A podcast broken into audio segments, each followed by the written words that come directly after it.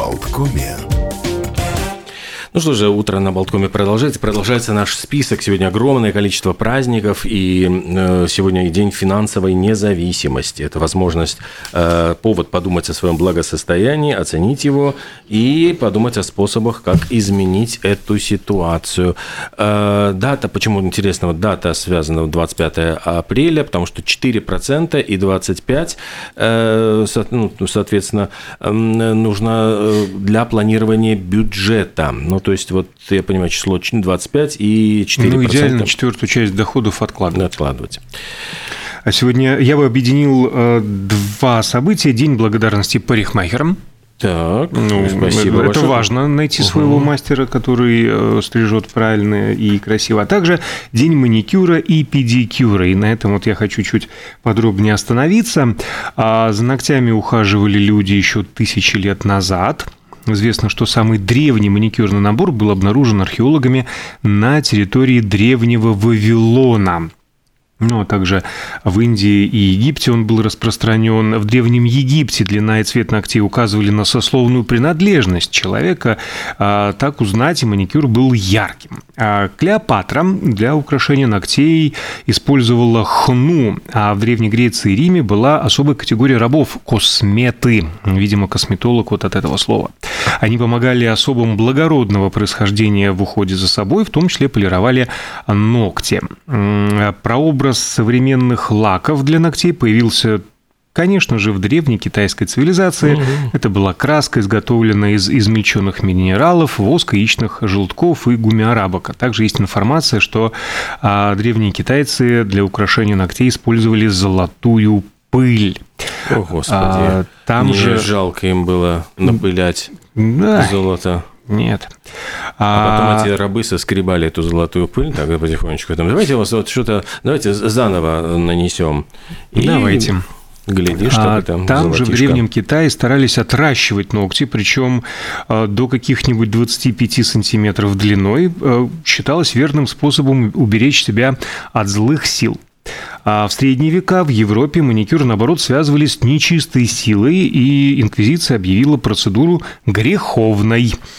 А затем в эпоху Ренессанса при дворах было принято отращивать ноготь на одном из мизинцев, чтобы, знаете ли, так вежливо постукивать э, а, в дверь перед тем, как войти. Ну и э, первый полноценный маникюрный набор был создан доктором французского короля Луи Филиппа в 1830 году. После того, как у монарха воспалился палец из-за небрежно оторванного заусенца, ему было положено исправно ухаживать за ногтями и кожей вокруг. И, кстати, вот э, все эти заусенцы и так далее, э, навязчивание, обку... э, навязчивое да, обкусывание ногтей – самая распространенная нервная привычка. И по-научному она называется анихофагия. И э, несколько еще забавных э, фактов. Летом ногти растут быстрее, чем зимой. У мужчин быстрее, чем у женщин. А ногти быстрее растут на той руке, которой активно пользуетесь. То есть, соответственно, у правшей на правую, левшей на левой.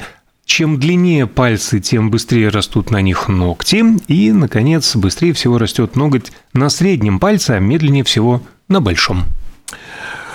Сегодня, э, можно сказать, вот праздник, не связанный с немецким кинематографом, специфическим день «Обнимите сантехника».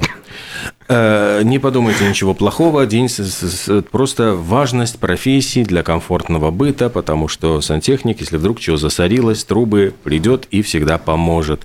Ну и знак благодарности, но ничего более, ничего более. День Афони.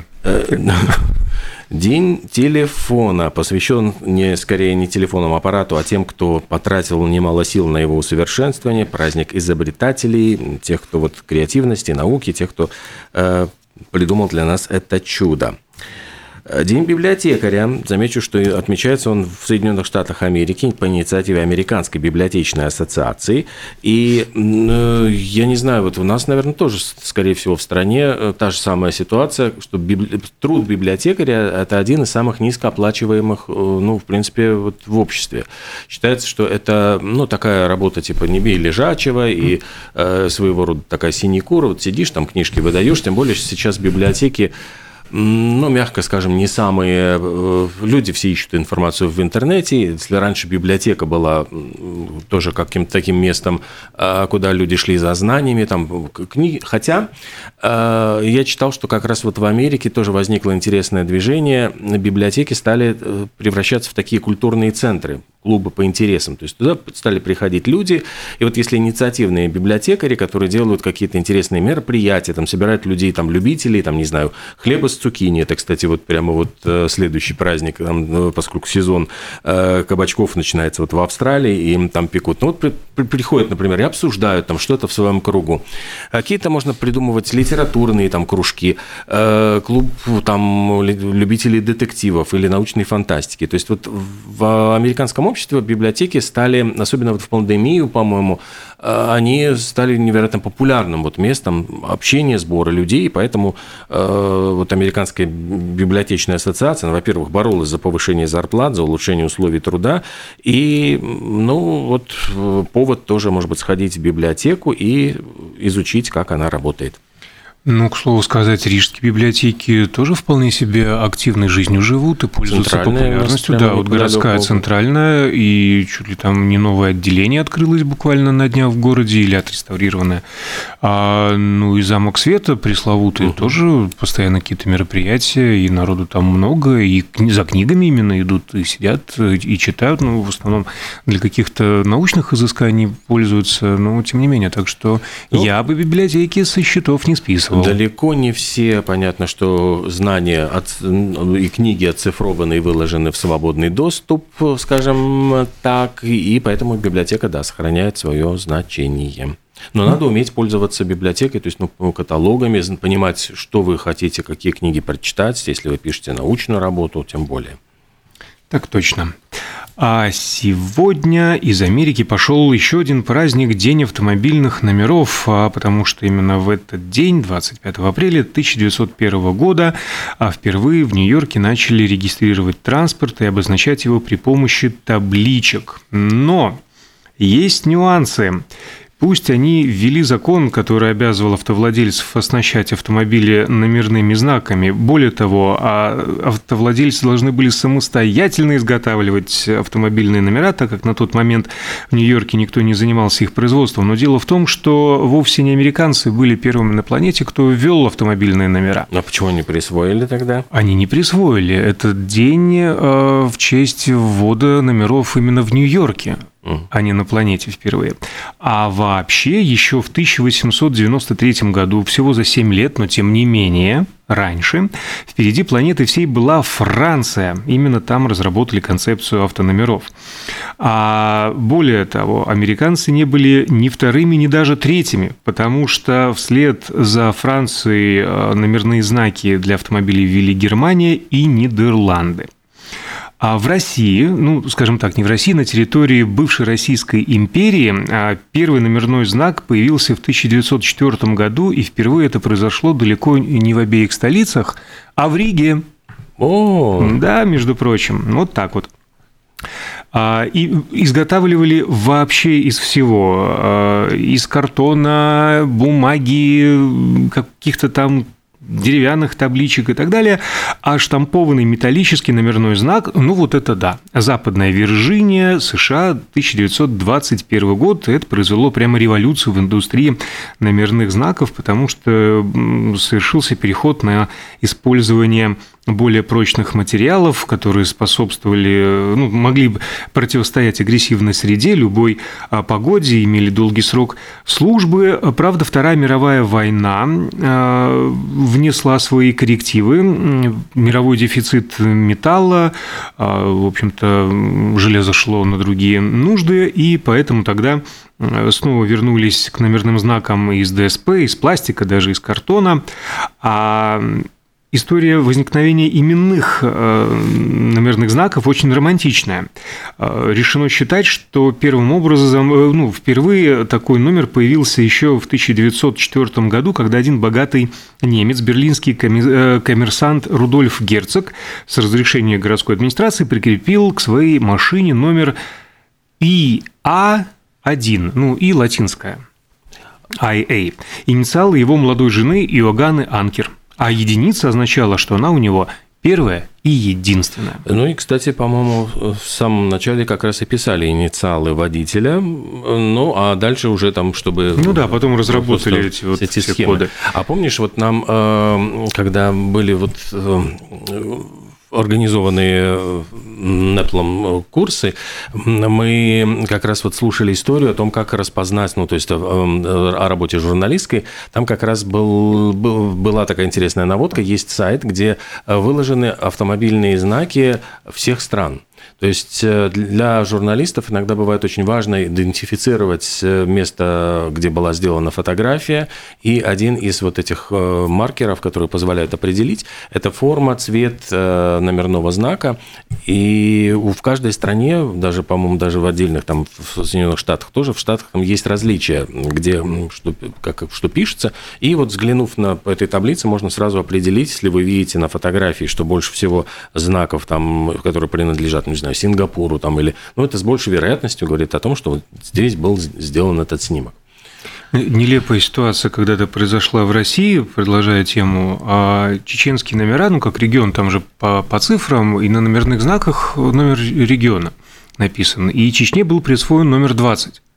Но так как это было в лихие 90-е, то все хотели скрыть, что автомобили из Чечни, потому что туда завозились нелегальные автомобили, там их передел, ну, в общем, какие-то околокриминальные истории были.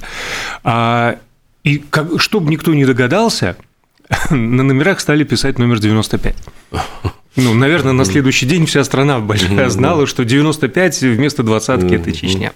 А, кстати, про, про, про Россию, ну, бывший Советский Союз, первый номерной э, номер в СССР получил Юрий Гагарин. А, вернувшись из космоса, во-первых, он был награжден «Волгой», а на которую прикрутили номера 1204 ЮАГ. Соответственно, 12 апреля Юрий Алексеевич Гагарин.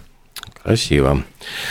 Ох, э, сейчас же, по-моему, там самый дорогой. Недавно была новость о том, что там сколько там, 5 миллионов, что Ой, ли? Там жуткие миллионы, да, там, арабы платят. А есть еще забавный факт про автомобильные номера. Э, в Великобритании э, выдается на всю жизнь номер, то есть он не имеет срока давности.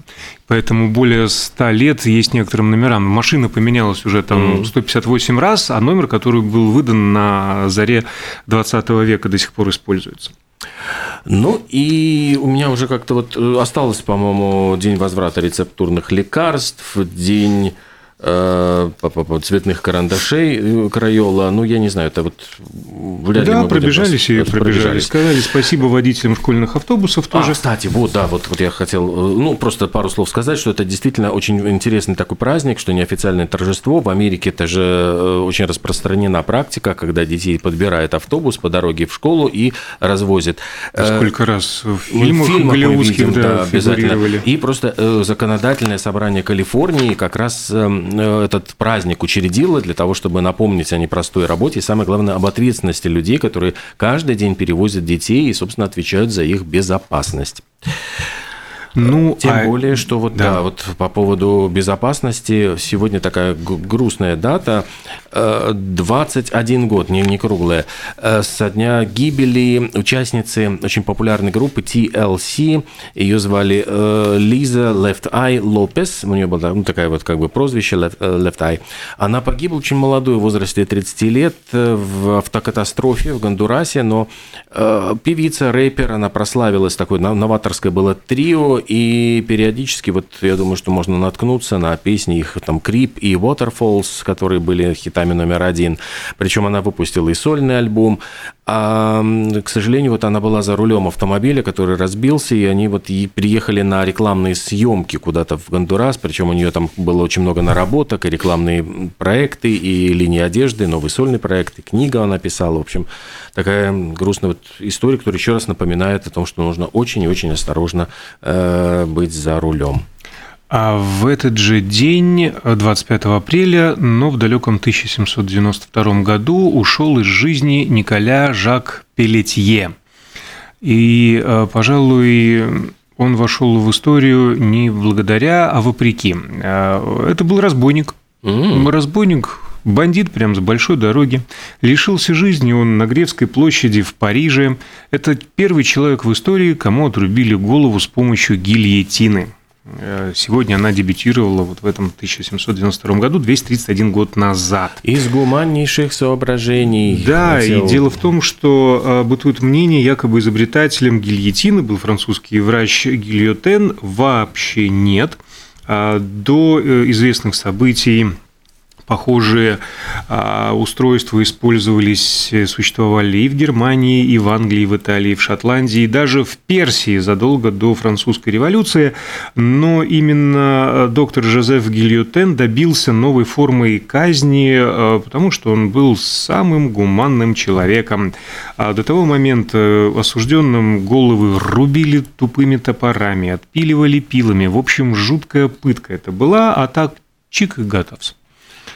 Ну, ну, сомнительное, конечно, утешение, но но тем не менее. Но во времена французской революции как раз эм, именно говорили о том, что это изобретение э, позволяло просто поставить на конвейер вот э, все эти массовые казни, и вот э, благодаря, ну, в кавычках, гильотине, по-моему, там с 20 тысяч аристократов лишились своей головы за достаточно короткое время. А, ну, не только аристократов обезглавливали. Ну, а... потом сами революционеры начали друг дружку просто вот да, слушайте, никто из революционеров, вот тех самых, не дожил до 1981 года, а именно в этом году, в сентябре 1981 года, а, последний раз гильотину использовали и запретили, когда отменили смертную казнь во Франции. Но давайте о чем-нибудь более жизнеутверждающем поговорим и более еще историческом. Вот мы упомянули Ригу как первый город, э, где появился автомобильный номерной знак, а в 1416 году, 25 апреля, в Риге было основано Мелнголовью Бралыба, братство черноголовых. Угу. Сегодня же, вот э, в 1977 году, Элвис Пресли был в последний раз записан на пленку. Его э, концерт в Мичиганском общественном центре э, записывался, и вот три песни из этого шоу вошли затем в альбом под названием Moody Blue. Это смесь, в общем, были и студийных, и концертных треков, и выпущен он был очень так оперативненько в июле 1977 года, за месяц до смерти Элвиса. Просто больше Элвиса на концертах не записывали. Он еще давал несколько выступлений, но они прошли без записи. А записи, наоборот, только начались с этого дня, с 1979 года. А в телевизионной программе Top of the Pops на BBC состоялся дебют группы Police. И они исполнили знаменитейшую «Роксен», а мы исполним непродолжительную паузу с рекламой и новостями. Потом вернемся в начале 10 к вам.